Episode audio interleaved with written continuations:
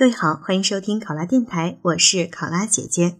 今天的题目是，请问选择工作时，在薪酬待遇、发展机遇、工作环境、其他因素当中，你最看重哪一个？说明你的理由。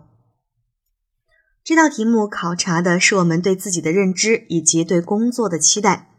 我们不管选择其中的哪一个因素，其实最重要的就是要说明自己的理由，要能够自圆其说。而且，其实这些因素呢，在我们的工作当中，每一种都是不可或缺的。我们除了这几点需要关注之外，还应该看重的是自己的能力和职位是否相匹配。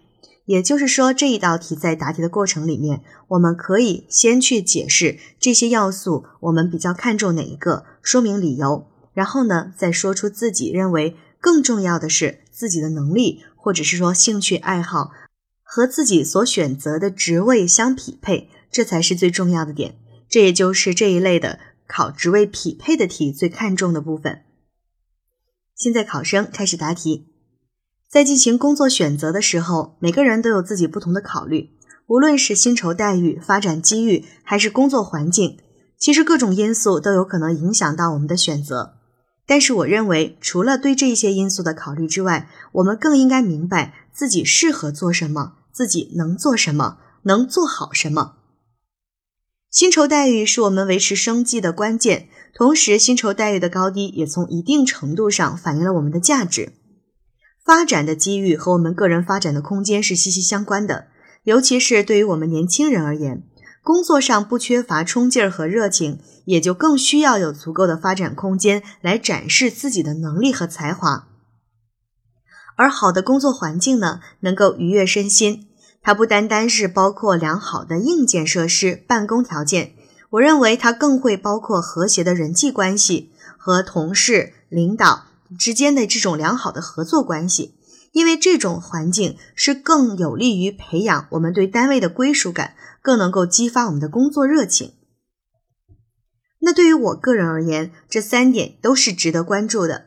但是，我认为更应该关注的是我们的能力和职位是否相匹配。